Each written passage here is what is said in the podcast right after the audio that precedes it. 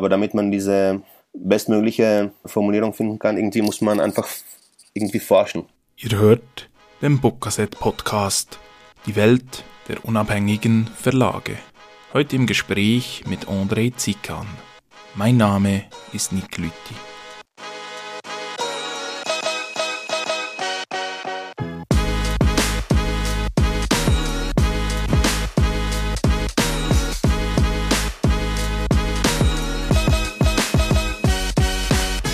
Bevor wir über all die tausend Hüte sprechen wollen, die du auch anhast als Übersetzer und als Verleger, jetzt hier im Besonderen, wollen wir zuerst über deinen neuen Band sprechen. Mein Liebling ist Gewölk, heißt er, und es steht da als Untertitel quasi Liebesgedichte und Mikroromane.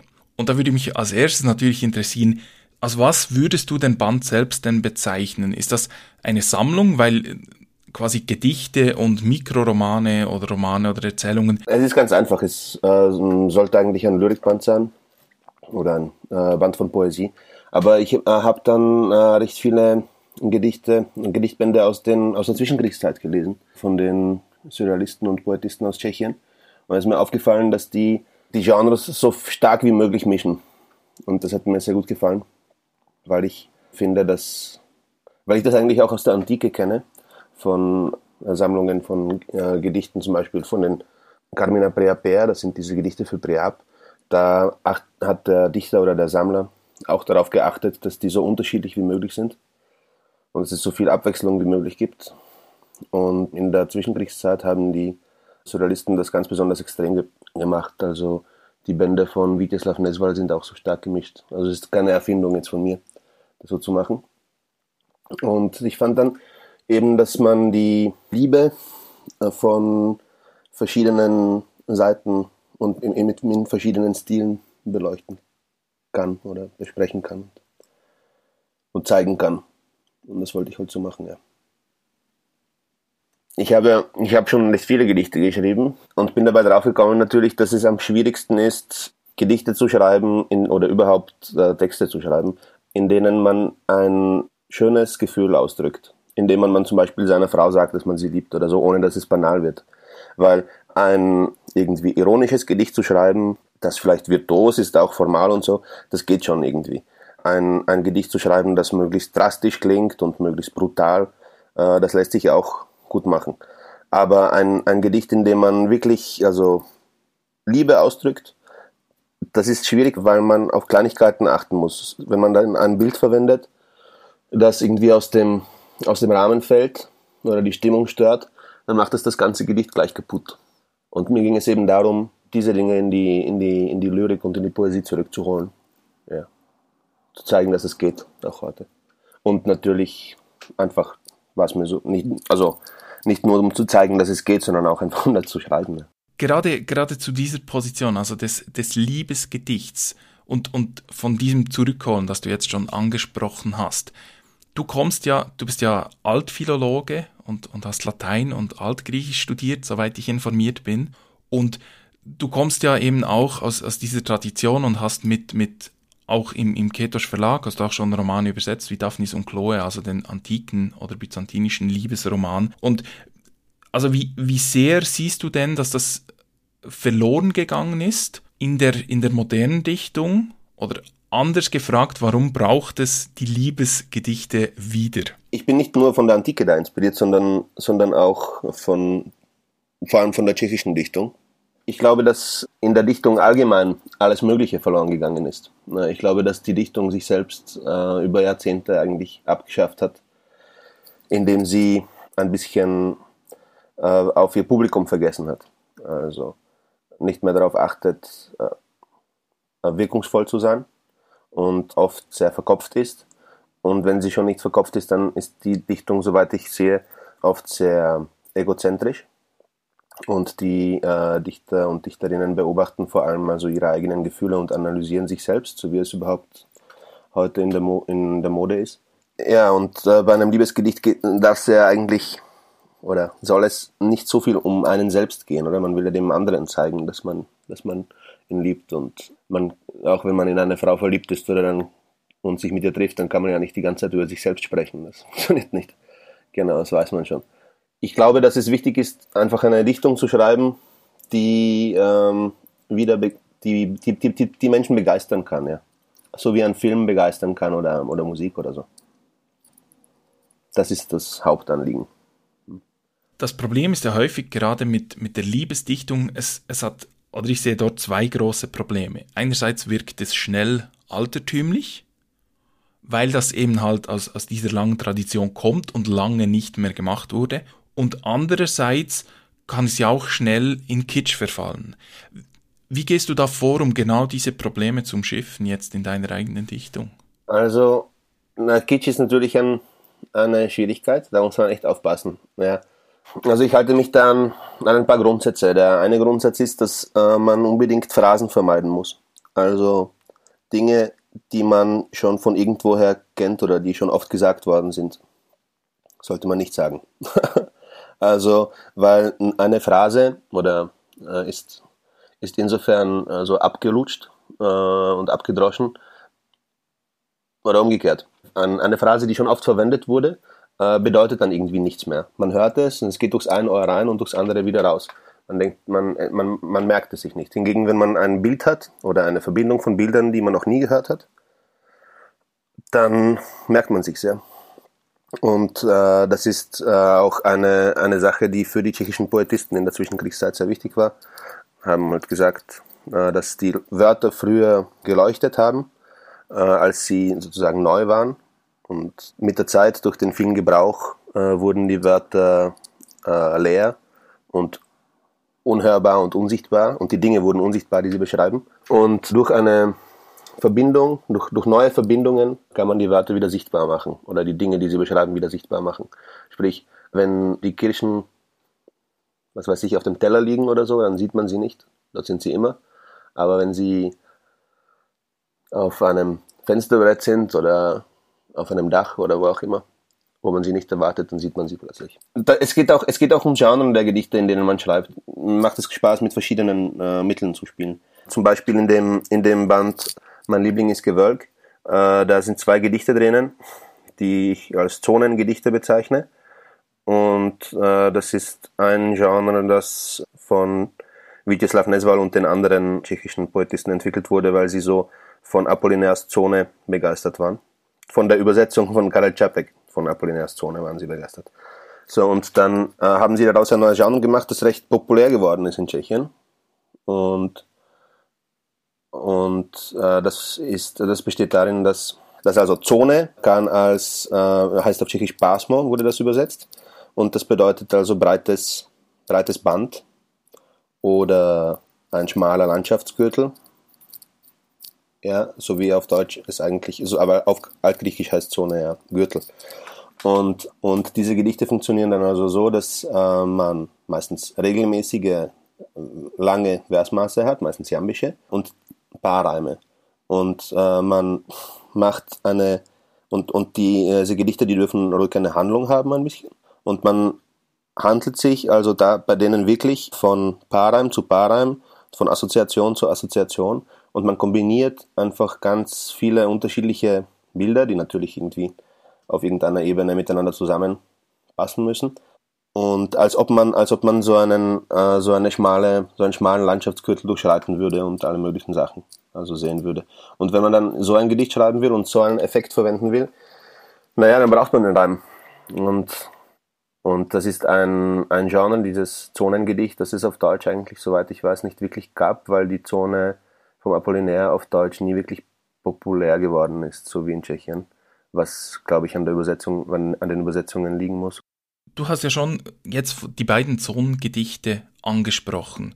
Und was ich daran so spannend finde, ist ja genau eben, dass das, wie du gesagt hast, diese Tradition des Zonengedichts gibt es eigentlich nicht im, im deutschsprachigen Gedicht oder, oder im deutschsprachigen Raum. Wie, wie sehr ist das für dich auch ein, ein Problem der Übersetzung, also dass ich mit der Analogie zur russischen Lyrik und Dichtung, die ja selten übersetzt wird, obwohl generell aus dem Russischen sehr viel übersetzt wird. Und damit sich dann auch diese Tradition gar nie etablieren konnte. Ich meine, mit der englischsprachigen Lyrik ist es ja auch so. Wenn du viele Gedichte, die heute auf Englisch veröffentlicht werden, wenn du die auf Deutsch so schreiben würdest, das würde keine Literaturzeitschrift der Welt annehmen, weil das viel zu naiv und, und viel zu einfach in der Sprache ist und so weiter. Da hättest du auf Deutsch keine Chance. Da bin ich wirklich sehr überzeugt davon. Aber diese Tradition ist trotzdem noch da, weil halt mehr übersetzt wird aus, aus dem Englischen und dementsprechend auch mehr englische Dichtung. Wie sehr würdest du sagen, ist das äh, jetzt bei der tschechischen Dichtung auch ein Problem, dass sie einfach zu wenig präsent ist als Übersetzung im deutschsprachigen Raum? Ja, das ist natürlich ein Riesenproblem und es ist ein Riesenproblem, dass die Übersetzungen, dass die Übersetzungen oft aus dem Tschechischen oft in den letzten 100 Jahren oder mehr als 100 Jahren wirklich von Dichterinnen und Dichtern gemacht worden sind, sondern, sondern halt von teilweise von Hobbyübersetzern oder von Wissenschaftlern. Und ich meine jetzt nicht die Prosa-Übersetzungen, die wurden dann also von Profi-Übersetzern oft gemacht und Übersetzerinnen heutzutage, vor allem Übersetzerinnen. Aber für die Gedichte aus dem, aus dem Russischen zum Beispiel wird, also mehr übersetzt. Aus dem Engl das Englische, Englisch kann irgendwie fast jeder halbwegs. Das heißt, da kann dann irgendein äh, Dichter daherkommen, der irgendwie Übungen hat und dann, und dann die englischen Gedichte irgendwie übertragen. Es ist, also die Übersetzungen äh, sind, äh, als Beispiel nenne ich jetzt die, vielleicht die Zone vom Apollinaire. Und auf jeden Fall die Standardübersetzung, die es von der Zone gibt, die so in allen Anthologien drinnen ist, die, würden, die hätten die tschechischen Poetisten niemals, niemals verwendet. Also die hätte sie zu nichts inspiriert. Weil erstens ist sie formal ein bisschen holprig und zweitens ist der, ist der Apollinaire ich, ich, schreibe der Apollinaire in der Zone ja recht viel über verschiedene Liebschaften, die er hat und Prostituierte, die er irgendwo trifft und andere Freundinnen und, und, und, einfach über, über Frauen schreibt er. Und ab und zu schreibt er so Sachen wie, die waren ein bisschen hässlich oder irgend so etwas. So wie er das aber formuliert, geht es, schafft er gerade so die Kurve, dass es nicht irgendwie, nicht irgendwie frauenfeindlich ist oder dass es, dass es trotzdem irgendwie zärtlich ist. Und in Karel Čapeks Übersetzung ist es wahrscheinlich sogar noch ein bisschen noch zärtlicher. Also so richtig, äh, das ist in, und in der deutschen Übersetzung ist es also ganz schlimm. Äh, dort ist jede, jede Stelle, wo irgendeine Frau erwähnt wird und die mit irgendeinem negativ anmutenden oder negativen Adjektiv versehen ist, dann ist das breit getreten bis zum geht nicht mehr. Und das ist das ist furchtbar, weil also das wäre für die tschechischen Poetisten ganz furchtbar gewesen, weil die ungefähr alles Weibliche verehrt haben. Und da gibt es auch eine schöne Geschichte von Karel Čapek, in der er den äh, Vityaslav Nesval, diesen großen Oberpoetisten und Obersurrealisten, aufs Korn nimmt.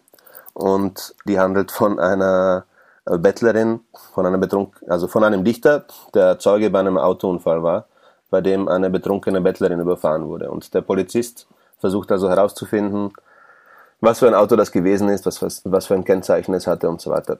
Und anhand von einem Gedicht, das der, zusammen, das der Dichter zusammengeknüllt in der Hosentasche findet, und anhand der Bilder, die dort vorkommen, können Sie dann entschlüsseln, können Sie dann sogar das äh, Kennzeichen des Autos entschlüsseln.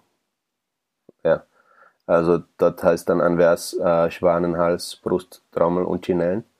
Und das ist, Schwanenhals ist zwei, Brust ist drei und Trommel und Chinellen ist fünf. Und das ist also das Kennzeichen des Autos gewesen.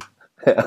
Und, aber warum ich das Ganze erzähle ist, dass in diesem Gedicht, das der also zusammengeknüllt in der Hosentasche hat, kommt dann also die Morgenröte vor und ach Mädchen, warum errötest du und so weiter. Und da fragt dann der Polizist, und dieses, äh, dieses Mädchen, das ist also die besoffene Bettlerin gewesen. Und der Dichter ist dann ganz beleidigt und sagt, also Bettlerin?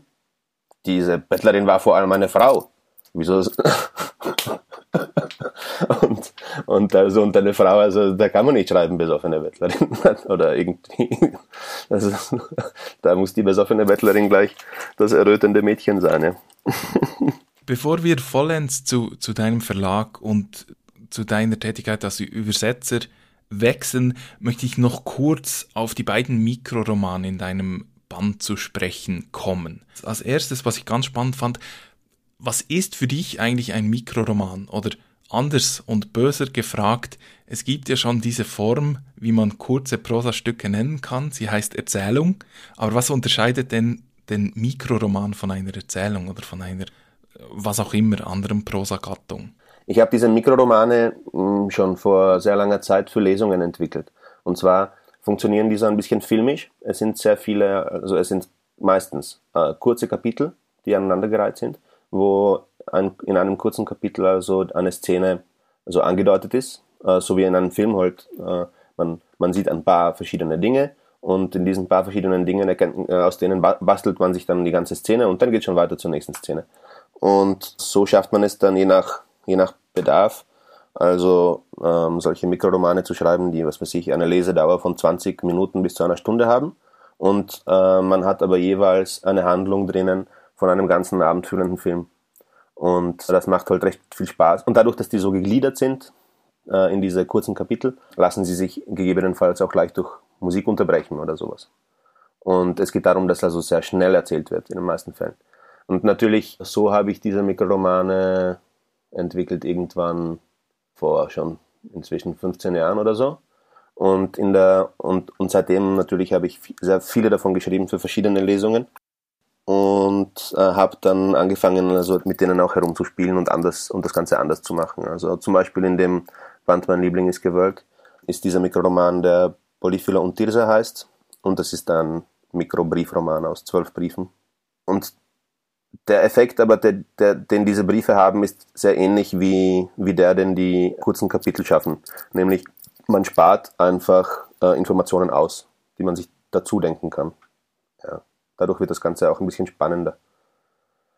Also wenn man nicht alles weiß, oder dann ist es immer spannend. Bei den Briefromanen erfährt man die Informationen ja immer nur durch die Brille der, der Leute, die diese Briefe schreiben und jeweils und deswegen und die haben natürlich nicht alle Informationen und dann ist man natürlich gespannt, was wie es weitergeht und so. Und aber ganz allein habe ich die natürlich nicht erfunden, diese Mikroromane. Wolfgang Bauer hat, das ist ein österreichischer Autor aus Graz, der sehr viele Theaterstücke geschrieben hat und sehr lustige und äh, so vielleicht postmoderne Theaterstücke. Und der hat auch äh, das Mikrodrama erfunden, und das sind so ganz kurze Theaterstücke, die eigentlich äh, Regieanweisungen haben, die nicht inszenierbar sind oft. Also eine Abteilung von Apachen kommt zu den Niagara-Fällen oder so etwas in die Richtung und, und, äh, und so. Und die werden dann, die werden dann im Puppentheater oft inszeniert, also in Wien. Und, äh, und genau, das ist auch so, funktioniert auch so ähnlich. Äh, man, man, man hat halt irgendeine kurze, kurze Handlung, die in also diesen kurzen Szenen in diesen kurzen, er teilt sie oft in Akte ein, diese Mikro, äh, Mikrodramen. Das heißt, oft ist es dann ein Sechsakter oder so etwas. Und es hat also sechs Akte und jeder Akt ist aber eigentlich nur ein, nur ein Bild. Äh, mit, also nur eine komplizierte Regieanweisung. Und, ja, und H.C. Artmann, der hat, der hat auch so Prosastücke geschrieben, die so, die so wie Mikroromane ein bisschen waren. Zum Beispiel sein Dracula, Dracula. Der ist halt sehr kurz, aber da hat man auch sehr viele sehr ganz, ganz, ganz kurze Szenen, die oft in nur wenigen Zeilen beschrieben sind. Und ja. Und, und, und, und es ist abenteuerlich. Es, und, und, und diese Mikroromane, die dürfen auch verschiedene Genres also dann haben. Du hast jetzt hier, hier jetzt ja, ja hauptsächlich österreichische Einflüsse genannt und wir hatten vorhin, also wir hatten jetzt hier eben die österreichischen Autoren Bauer und Artmann und vorher hatten wir die, die tschechische Dichtung und ihre Tradition, wir hatten auch schon die antike Dichtung und, und die entsprechende Tradition und den antiken Liebesroman. Wie wichtig ist der Bezug oder der Verweis auf diese Themen für dein, für dein eigenes Schreiben? Also es ist nicht, es ist nicht wichtig, auf die Sachen zu verweisen, finde ich. Es gibt natürlich also äh, das, äh, es gibt zwei verschiedene Dinge. Das eine ist, dass äh, die, die, die Gedichte und also diese Mikroromane oder auch große Romane oder was auch immer, auf jeden Fall die Texte, dass die ja für sich funktionieren sollten und dass sie für sich äh, irgendeine Wirkung erzielen oder Freude bereiten oder traurig machen oder was auch immer sollten. Und dann natürlich aber ist es so, dass man als Mensch einfach nicht nicht besonders viel aus sich selbst allein erschaffen kann. Äh, oder beziehungsweise es wäre ein bisschen dämlich, ständig alles aus sich selbst äh, erschaffen zu wollen, weil man selbst recht klein ist und nicht wirklich besonders viel von der Welt umfasst. Und äh, deswegen finde ich, ist es natürlich ganz selbstverständlich, dass man als, als Schriftsteller oder als Künstler oder überhaupt auch als hm, Architekt oder Wissenschaftler natürlich die Dinge studiert, die vorher gewesen sind. Und, und, und, und, und schaut, wie sie einen inspirieren können oder was man von denen lernen kann. Und das ist also das eine. Und das andere ist, äh, dass man einerseits natürlich äh, surrealistische Bilder schaffen kann oder neue Assoziationen erwecken kann, indem man, indem man verschiedene Bilder miteinander kombiniert.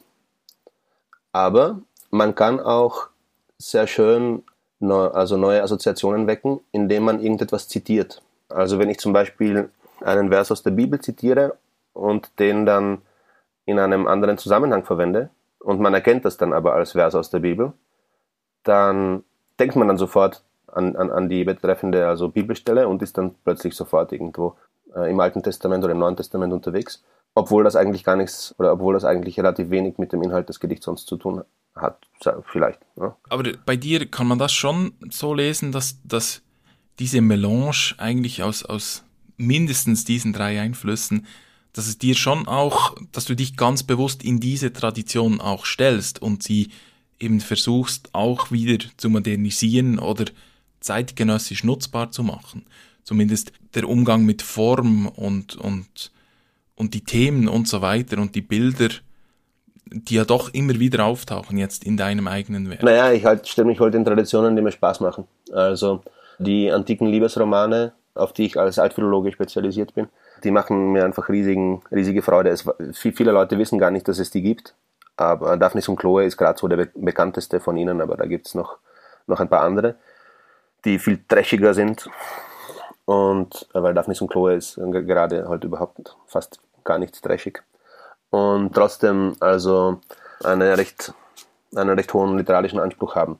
Also es ist nämlich so, dass diese ähm, antiken Liebes- und Abenteuerromane äh, waren damals in der Antike natürlich ein neues Genre äh, das äh, da irgendwie aus der neuen Komödie und aus dem und aus der Geschichtsschreibung entwickelt wurde. Und entsprechend waren die, waren sie, war, gab es da viele Möglichkeiten, sich neue Dinge einfallen zu lassen, neue Erzähltechniken und so weiter. Und, und das ist halt recht, äh, das ist halt recht also interessant und, und, und schön. Und äh, man, es ist schön zu sehen, wie frei die waren und wie sie sich nicht an irgendwelche komischen Grenzen gehalten haben, irgendwelche Vorgaben, wie man irgendwie zu erzählen hat und wie nicht. Also wenn es, wenn, wenn irgendwer behauptet, dass seit der Antike wird auf die und die und Weise erzählt oder so, dann braucht er nur die antiken Romane zu lesen. Also dort wird in jedem einzelnen äh, wird anders erzählt. Ja. Also in, also die, die, die, die Äthiopiker des Heliodor zum Beispiel, das ist so ein antiker Roman für Fortgeschrittene, der ist extrem kompliziert verschachtelt mit ganz vielen Suberzählern und so weiter. Also man erfährt eigentlich die ganze Handlung nur aus Erzählungen von anderen Leuten. Der, jemand trifft jemanden, der erzählt ihm etwas, der wieder jemandem was erzählt hat und so weiter. Und, äh, und, und, und, und dann gibt es zum Beispiel also die Geschichten von, aus Ephesos, die ephesischen Geschichten. Und das ist wiederum ein, ein Roman, der wahrscheinlich in einer gekürzten Fassung vorliegt. Und der wird also so, so flott erzählt wie, ein, wie, wie so ein Mikroroman, wie ich das vorhin erzählt habe. Also der hat vielleicht 40 Seiten oder so. Und von der Handlung her, aber könnte er genauso auch 800 haben. Ja, und äh, was natürlich an diesen antiken Liebesromanen Spaß macht, ist, dass sie mit, äh, auch mit Zitaten spielen und mit Topoi. Also mit typischen Szenen und Bildern.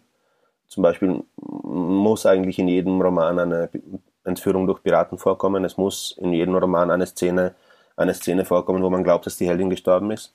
Es muss die Heldin eigentlich immer schlauer sein als der Held. Und es ähm, muss eigentlich immer eine Liebesgeschichte sein zwischen der schönsten Jungfrau und dem schönsten Jüngling auf Erden, was nicht so selbstverständlich ist. Also man hat, man hat oft gedacht, dass diese Romane auch äh, für, für Mädchen geschrieben worden sind. Und, und, bei manchen hat man sich vielleicht sogar spekuliert, ob sie, weil sie unter Pseudonymen verfasst sind, ob sie nicht sogar von Frauen geschrieben worden sind, weil die, weil die, weil die Mädchen dort so eine starke Rolle immer haben. Um jetzt ein wenig das Thema zu wechseln auf, auf den schon angesprochenen, dein Verlag und deine Übersetzertätigkeit. Der Ketos Verlag, also dein Verlag, dort ist vor einiger Zeit ein, ein Band erschienen, er heißt Manifest des Museismus. Und Dort finden sich sehr, sehr viele Dinge. Also Er wird auch als, de facto ist es Band 20, aber er wird auch als Band 0 ausgegeben. Die Bände im Verlag sind ja alle durchnummeriert. Sehr viele Dinge, über die wir jetzt heute schon gesprochen haben, die, die dein eigenes Schreiben und deine Dichtung ausmachen, kommen hier ja auch vor. Also es geht um die Schönheit, um die Übersetzung, über die wir noch nicht so gesprochen haben. Es geht um den Vers. Es gibt eben genau auch die Dämonen, sind es jetzt hier Neudeutsch die Gegner, ähm, gegen die, die sich die Dichtung dann auch richtet. Wie sehr kann man dieses Buch, Manifest des Museismus, als Poetik für den Verlag und für dein Schreiben lesen? Ja, sehr, glaube ich. Also wir haben dieses Manifest gemeinsam mit Anatol Witoch, das ist mein Kollege im Verlag und mit dem ich schon sehr lange befreundet bin, geschrieben. Und wir haben also unzählige Versionen davon gehabt und mal waren sie irgendwie zu Mal klang es irgendwie zu didaktisch, mal, mal war es irgendwie zu banal, weil viele Dinge, die man irgendwie fordert, wenn man sie dann irgendwo hinschreibt, wirken sie dann schnell irgendwie als ja, ist nicht irgendwie keine besondere Forderung. Oder mal, mal, mal klang es zu wiederum zu feindselig. Und wir wollten jetzt äh, dieses Manifest nicht, wir wollten es mit dem Manifest nicht übertreiben, dass es nicht also jetzt irgendwie eine Kriegserklärung an die Welt sein soll oder so etwas in die Richtung, sondern ganz im Gegenteil, dass ähm, es geht, es, ich finde eben, dass es besonders schwer ist in der Dichtung und aber auch besonders schön ist, wenn man, wenn man mal also eben nicht ständig jemanden angreift oder, oder, oder, oder mit jemandem auf Kriegsfuß ist oder, oder, oder irgendwas hasst oder so, sondern wenn man eben mal ausdrückt, dass man etwas liebt und so. Ja. Genau, also dass, man das positiv sagt. Und also von dem Manifest des Museismus haben wir ganz viele verschiedene Versionen gemacht und haben uns dann entschieden, dass wir diese also dass, dass wir das so machen, wie er jetzt ist, also dass es so eine Art Mini-Bibel ist, äh, wo, jede, wo jeder Nebensatz irgendwie nummeriert ist und, und, und jedes Kapitel einen Buchstaben hat und so. Vielleicht, vielleicht könnte der, das Manifest irgendwie radikaler sein, aber, aber ich finde, dass es so, dass es so für den Anfang mal okay ist. Vielleicht machen wir irgendwann mal ein zweites, das irgendwie angriffslustiger ist. Aber hier in, in dem wollten wir einfach äh, so zusammenfassen, worum es uns, uns geht und und, und, und anhand von also ganz kurzen solchen Kapiteln zeigen, was, was wir für wichtig halten. Ja. Zum Beispiel die Übersetzung, zum Beispiel, dass man, dass, dass man eben nicht glaubt, dass man genial ist und alles aus sich selbst schaffen kann und so weiter. Wie würdest du denn selbst jetzt deinen Verlag in zwei, drei Sätzen umreißen? Oder den Ketos Verlag, so muss ich sagen. Also der Ketos Verlag macht abenteuerliche Poesie und poetische Abenteuer poetische Abenteuerprosa. Und wir konzentrieren uns auf Übersetzungen. Vor, äh, ursprünglich sollten, wollten wir Übersetzungen aus allen möglichen Sprachen machen, aber jetzt sind es fast nur Übersetzungen aus dem Tschechischen, bis auf ein paar Ausnahmen. Das hat damit zu tun, dass wir einfach vom tschechischen Kulturministerium gute Förderungen kriegen und solange es, also für, für die einzelnen Projekte, und solange es diese Förderungen gibt, übersetze ich, weil ich das ausnutzen will. Und ich finde, dass eben aus dem Tschechischen viele Dinge noch gar nicht übersetzt worden sind, die dort aber Klassiker sind und die dort jeder zeitgenössische Autor kennt natürlich. Und wenn man dann irgendetwas, wenn, wenn man vielleicht irgendeine zeitgenössische tschechische, irgendwelche zeitgenössischen tschechischen Romane lesen will und, und, und findet, dass die irgendwie interessant sind oder so, dann ist es doch schade, wenn man diese vielen Gedichte nicht kennt, mit denen man in Tschechien einfach aufwächst. Wie zum Beispiel den Mai von Karel Hinek Macher oder die, oder die verrückten Symbolisten des späten 19. Jahrhunderts oder eben dann die Poetisten. Der Verlag ist ja auch, auch sehr eng mit deiner eigenen Übersetzungstätigkeit eben, hauptsächlich aus dem Tschechischen, aber eben, wir hatten auch schon von Daphnis und Chloe ähm, gesprochen, dass er aus dem Altgriechischen übersetzt wurde, von dir und, und Georg Danek. Was ist für dich jetzt das, das Schwierige am Tschechischen? Also ursprünglich gab es ja auch mal, oder irgendwo gibt es den Satz, dass, dass im Ketos Verlag gerne auch unübersetzbare tschechische Dichtung und, und Prosa erscheint. Was, was macht das Tschechische schwierig oder was, was hat das Tschechische, das sich eben nicht gut ins Deutsche übertragen lässt, so muss ich sagen? Wie ich schon vorher gesagt habe, legt man in, in, der, in der tschechischen Tradition einen großen Wert auf die Form. Gerade die poetistischen Gedichte sind teilweise sehr verspielt und im Tschechischen kann man sehr, sehr viele unterschiedliche Reime bauen. Also weil es ja diese Endungen gibt. Und es ist sogar so, dass es auf Tschechisch verpönt ist, wenn man zwei Wörter miteinander reimt, die im selben Fall sind. Man hat ja sieben Fälle Und äh, es ist irgendwie, es ist irgendwie verböhnt, wenn man, wenn man also nicht nur die gleiche Endung verwendet, also das sowieso, das ist sowieso ver, ver, ver, verböhnt, aber wenn, wenn, wenn das Wort auch nur schon im selben, im selben Fall ist, ja, oder, in der, oder ein Verb in derselben Person. Und äh, das heißt also, das Tschechische bietet unzählige Möglichkeiten zu reimen. Und dies, äh, die Poetisten haben teilweise ihre Bilder auch anhand der Reime entwickelt. Also sie fanden irgendwie einen besonders irgendwie argen Reim und, und, und haben dann aus diesem Reim dann erst die Bilder gemacht. Und das ist natürlich, das ist natürlich schwierig zu übersetzen oder das geht teilweise irgendwie gar nicht so richtig gut, weil, weil man ja nicht dieselben Möglichkeiten im Deutschen hat. Also, äh, äh, weil es einfach nicht auch die zwei gleichen Wörter gibt, die sich reimen. Ne? Und warum wir das so betonen, oder warum ich das so betone, dass wir also auch unübersetzbare Sachen übersetzen, das ist, das, vielleicht ist das ein bisschen ungeschickt gesagt, aber es, es gibt oft die Ausrede von Übersetzern, dass man sagt, dass sie sagen, dass äh, irgendetwas ist also unübersetzbar und deswegen habe ich das halt so und so gemacht, weil es eh unübersetzbar ist. Aber das, das stimmt oft nicht. Äh, oft sind die Sachen übersetzbar. Oft, oft geht das. Äh, man muss sich oft nur ein bisschen mehr Zeit nehmen. Also vielleicht einfach für ein paar Verse dann halt einfach ein paar Wochen ja, oder ein paar Monate. Oder man wartet dann mal ein paar Jahre, bis man was Besseres einfällt. Also zum Beispiel der Mai von Karl Macher, der wurde oft übersetzt, schon, sehr oft ins Deutsche. Trotzdem galt er immer als unübersetzbar.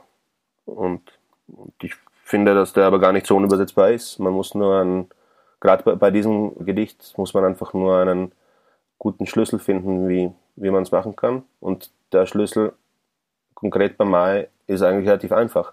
Also es, also der Mai noch, um schnell das zu sagen, ist also so das tschechische Nationalgedicht, das aber absolut unnationalistisch ist und das ein Liebesepos ist eigentlich.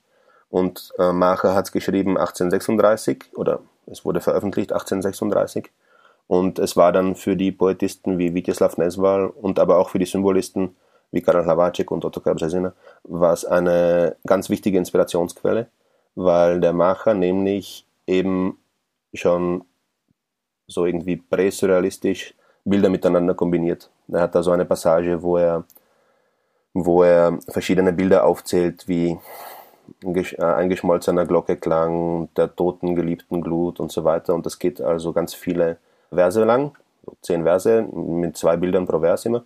Und dann zum Schluss heißt es, das ist meine Kindheit. Ja. Und diese, diese Bilder wie ein geschmolzener Glockeklang oder geborstener Harfeton, die haben dann irgendwie nichts zu tun mit der Kindheit auf ersten Blick. Aber wenn man dann nachher sagt, okay, nein, das ist meine Kindheit, dann natürlich kapiert man ja die, die Glocke, die nicht mehr klingen kann, also die klingt, die weiter klingt, obwohl sie gar nicht mehr klingen kann, weil sie vorbei ist, weil sie nicht mehr gibt. Ja das ist die Kindheit und so weiter. Genau, und also deswegen war der Macher also so einflussreich. Und äh, jetzt äh, wurde der also schon im 19. Jahrhundert sofort wurde er übersetzt. Also 1844 erschien die erste komplette Übersetzung von Siegfried Kappa. Und das war ein, ein Dichter, ein jüdisch-tschechisch, tschechischer, tschechisch-jüdischer Dichter, der dann aber auch auf Deutsch geschrieben hat und der so ein Identitätsproblem hatte, weil er einerseits ein tschechischer Patriot war und aber andererseits Jude und deswegen wurde er, wurde er halt immer angegriffen von den Nationalisten, den Dämlichen. Und bis er dann beschlossen hat, dass er einfach Böhmen verlässt und lieber nach Jugoslawien geht, um Heldenepik zu studieren und die hat er dann auch auf Deutsch herausgebracht. Naja, wie auch immer. Also der hat es übersetzt, dann hat der, also dann gleich äh, 1836 sind, sind äh, Rezensionen erschienen auf Deutsch in, in Leipzig, wo, wo auch ein großer Teil schon übersetzt wurde. Und dieser kroatische Dichter, der, der, der so ganz berühmt ist und in Kroatien verehrt wird, Petar Preradovic, der hat die ersten 36 Verse in, ins Deutsche übersetzt, als er da in, wahrscheinlich als er gerade in Österreich stationiert war als Soldat. Genau, also es wurde sehr viel übersetzt. So, und aber wie wurde es übersetzt? Das äh, Gedicht ist also in vierhebigen Jampen verfasst, zum Großteil, dann teilweise in fünfhebigen und teilweise in Alexandrinern. Und äh, diese vierhebigen Jampen, die haben aber sehr viele Freiheiten im Original. Sie werden verschiedentlich aufgelöst. Also die ersten vier Verse lauten in meiner Übersetzung und dies rhythmisch gleich wie das Original. Es war spät Abend, 1. Mai. Abends der Mai war Liebeszeit. Das Täubchen rief zu lieb herbei. Der Föhrenhahn duftete weit. Das heißt, man hat diesen, man hat, man hat äh, diese Variante, die auch daktylisch ist. Der Föhrenhahn duftete weit, hat gleich viele Silben und bricht dann halt natürlich den, den jambischen Rhythmus und äh, sorgt für eine, für, für Vari Variationen Und hier gerade ist ist diese rhythmische Variante aus, als Klausel recht gut geeignet, weil sie diese zweite Hälfte vom Pentameter evoziert. Aber auf jeden Fall, wie auch immer, auf jeden Fall gibt es da ganz viele Freiheiten, die das bietet, äh, die, die die Macher sich nimmt. Im 19. Jahrhundert wurde das Gedicht dann aber in, wurden die vierhebigen Jampen in fünfhebige Jampen übertragen, weil die, weil die Übersetzer sich dachten, so wie der Siegfried Kapper oder der Alfred Waldau, dass es fürs Deutsche ungeeignet ist, diesen vierhebigen Jambus zu verwenden. Und dass es fürs Deutsche viel besser ist, also den fünfhebigen zu nehmen. Und der hört sich aber natürlich ganz anders an. Und im 20. Jahrhundert war es dann so, dass die meisten Übersetzer dann schon versucht haben, äh, das Versmaß also zu übernehmen. Aber die dachten sich wieder, dass es wahrscheinlich fürs Deutsche ungewöhnlich ist, äh, diese, diese Freiheiten zu übernehmen. Das heißt, die haben das dann zum Großteil in, in reine Jampen übertragen. Und diese reinen Jampen, die sind dann, das hat irgendwelche 800 Verse, äh, sind dann einfach irgendwann mal, hören sich die einfach furchtbar wie eine Nähmaschine an. Das ist einfach Fahrt, weil es bei langen Gedichten ganz wichtig ist, dass es irgendeine Möglichkeit gibt, den, den Rhythmus zu variieren diese Übersetzer, die konnten dann teilweise auch oft die Bilder nicht oder die, den Inhalt nicht gut übertragen, weil sie sich durch das Versmaß extrem eingeschränkt haben. Ja, und das einfache Rezept war einfach die Freiheiten zu übernehmen. Die rhythmischen Freiheiten vom Macher übernehmen und plötzlich, plötzlich kann man, plötzlich hört es sich an wie das Original, weil, weil es also im, im gleichen Rhythmus ist.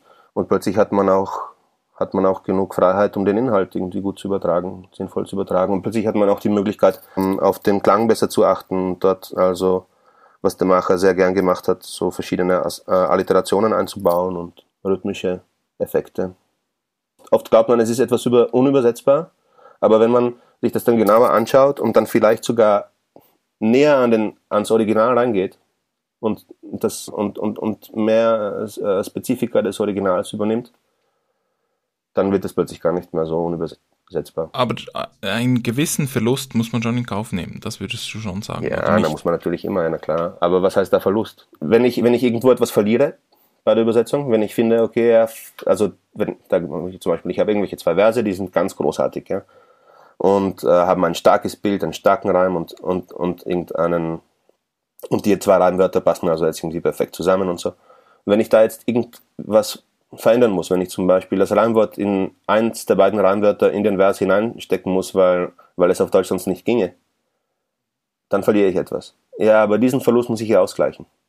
Das heißt, beim Übersetzen muss ich dann schauen, dass ich, dass dieser, dieser Verlust nicht einfach so hingenommen wird, sondern, sondern dass ich einen anderen Weg finde, damit es so ist wie das Original.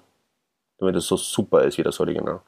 Ich würde nicht Sachen übersetzen, die mir selber keinen Spaß machen dadurch, dass ich also mir selber aussuchen kann, was ich übersetze, mache ich wirklich also nur, nur Sachen, von denen ich also eigentlich be schwer begeistert bin. Und äh, deswegen ist das nicht nur, also deswegen will ich, dass es, dass man auf Deutsch auch so begeistert ist davon, wie ich davon begeistert bin auf Tschechisch. Ja. Also, und wenn es irgendwo einen Verlust gibt, dann dann muss man ihn ausgleichen. Also anders gesagt, gibt es eigentlich auch keine Entschuldigung für eine schlechte Übersetzung. Nein. Wenn man es herunterbrechen will. Genau, ja, so. genau, gibt's nicht. Ab und zu ist es halt schon so, dass es große Probleme machen oft äh, kurze Gedichte, die irgendwie stark pointiert sind und auf, auf einer einzigen Sache aufbauen. Also auf, auf einem bestimmten Reim, der auf Deutsch aber nicht möglich ist oder so ja, das ist dann halt natürlich die Sache, was man, was, was ist dann natürlich jedes Mal die Frage, was man mit so etwas macht. Aber äh, am ärgsten sind, äh, was das anbelangt, eben die Poetisten. Und also und die erste poetistische Dichtung, die ich jetzt übersetzt habe, das ist also Vyacheslav Nesval, der ist als erster dran, weil wir von ihm auch schon Prosa hatten.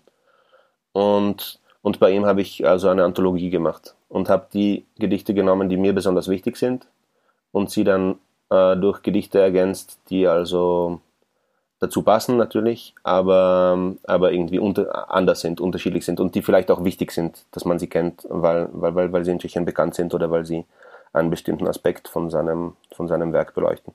Ausgelassen habe ich seine, seine, die meisten Gedichte aus den 50er Jahren, die er dann geschrieben hat. Also so Propaganda für, für den Kommunismus gemacht hat. Aber das ist ihm dann ja zum Glück eh wieder vergangen, knapp bevor er gestorben ist. Ja, und auf jeden Fall, so kann ich dann Gedichte aussparen, die also unübersetzbar sind. Also die tatsächlich große Probleme machen würden beim Übersetzen, beim Übersetzen, ja. und die vielleicht gar nicht so, gar nicht so toll sind oft. Äh, also von, von, den, von den Symbolisten nämlich habe ich so gemacht, dass ich jeweils die kompletten Sammlungen übersetzt habe bis jetzt. Und da muss man dann auch in der Sammlung mit Gedichten kämpfen, die einen vielleicht nicht dann auf ersten Blick überzeugen. Aber das bedeutet dann nicht, dass sie nicht gut sind. Oft erkennt man dann, dass gerade diese Gedichte, die einen nicht auf ersten Blick überzeugt haben, besonders sind. Aber man hat dann keine Ausrede, man muss einfach alles übersetzen aus der ganzen Sammlung. Und äh, das ist natürlich, das ist natürlich kann natürlich mühsam werden, weil, weil dann eben manche Gedichte schwerer zu übersetzen sind. Und aber bei den Poetisten, wo es die Gefahr gibt, dass, dass etwas also ganz, ganz schlimm übersetzbar werden könnte, da mache ich eben Anthologien. Aber das liegt auch daran, dass die Sammlungen von denen oft nicht so abgeschlossen sind. Also nicht so, nicht so in sich geschlossen sind. Ich habe Kürzlich sind im Ritter Verlag Gedichte von Marina Zvetajewa erschienen, übersetzt von Felix Philipp Ingold. Und er hat dort etwas ganz Spannendes gemacht, das ich zum ersten Mal so gesehen habe. Er hat nämlich gesagt, die Form, die sei hier eben auch sehr wichtig. Es gäbe aber immer mehrere Lesarten, die in einer Übersetzung resultieren können. Und dementsprechend hat er dann für einige Gedichte dann gleich auch mehrere Übersetzungen oder Übersetzungs Übersetzungsversuche angeboten und dann gibt es ein Gedicht in zwei- oder dreifacher Form. Wie siehst du das? Stimmst du dem zu, dass es durchaus auch eine Möglichkeit sein kann, dass man sagt, man muss die Form wahren, aber es gibt dann trotzdem immer noch, trotzdem immer noch Varianz, weil es halt eine Übersetzung ist? Oder gibt es für dich dann schon auch diese eine Form, die es halt irgendwie möglichst zu finden gilt? Also ich finde, dass es eher eine Form gibt, die es zu finden gilt. Aber oft ist diese, diese eine optimale Übersetzung, nach der man sucht. Oft sieht man, dass es einfach auch eine andere äh, Variante gäbe, äh, die, die vielleicht, die vielleicht in, unter gewissen Gesichtspunkten besser wäre und aber die man dann doch nicht nehmen kann, weil man, weil man sich aus irgendeinem Grund halt entschieden hat, dass es anders sein muss. wenn, wenn so etwas vorkommt, dann erwähne ich das eher im Nachwort äh, oder im Kommentar oder so etwas. Also ich habe, ich finde, dass es gut ist, wenn es ein, ein Nachwort gibt, wo und das irgendwie und, und, und drücke auch einen Kommentar. Weil man hat ja, man hat ja als deutschsprachiger Leser dann oft nicht so selbstverständlich irgendwelche Sachen vor Augen, die man als, als Leser als, äh, des Originals, der in der Tradition aufgewachsen ist, auto, sofort und automatisch sieht. Und dann kann man das ja erwähnen. Abgesehen davon, äh, wenn man etwas übersetzt, dann finde ich, sollte man so richtig studieren, das Original. Und dann kommt man teilweise auf Sachen drauf, die noch nicht, die, die noch nicht irgendwie formuliert worden sind oder irgendwelche Zitate, die, die, die, die, die in den gängigen Ausgaben zumindest nicht, nicht äh, erwähnt sind. Oder, oder man, man erfährt halt an, aus, aus, den, aus den Kommentaren, die es auf Tschechisch gibt, zum Beispiel ähm, Dinge, die man, die man nicht gesehen hätte und die man nicht für interessant hält und dann, ja, dann, wenn man, wenn man all diese Sachen dann plötzlich also plötzlich weiß, dann warum sollte man nicht im, im, im Anhang dann einfach zwei, drei Seiten Kommentar machen, oder? Und dann, und ordentlich viele Seiten Nachwort, in denen man vielleicht auch erklärt, warum man was wie übersetzt hat. Aber ich finde wirklich, dass es, also ich habe auch mit dem Gedanken gespielt, früher, früher, vor langer Zeit, dass es sinnvoll wäre, vielleicht zwei Übersetzungen immer zu machen, nämlich eine eine also dichterische Übersetzung und dann eine ganz völlig wörtliche Übersetzung. Aber das ist ein Schmarrn. Das ist einfach ein Schmarrn, weil auch die völlig wörtliche Übersetzung nie völlig wörtlich ist. Und dann bräuchte plötzlich die völlig wörtliche Übersetzung unter Anführungszeichen viel mehr Anmerkungen noch, unnötige Anmerkungen, äh, die, die, die, die, die, die bestenfalls für Studenten der Sprache geeignet wären weil man dann erklären müsste, warum man in, in dieser völlig wörtlichen Übersetzung dann aber blöderweise den, die, die Wortstellung verändern muss oder so oder irgend so etwas. Also man kann einfach nicht völlig wörtlich das übersetzen.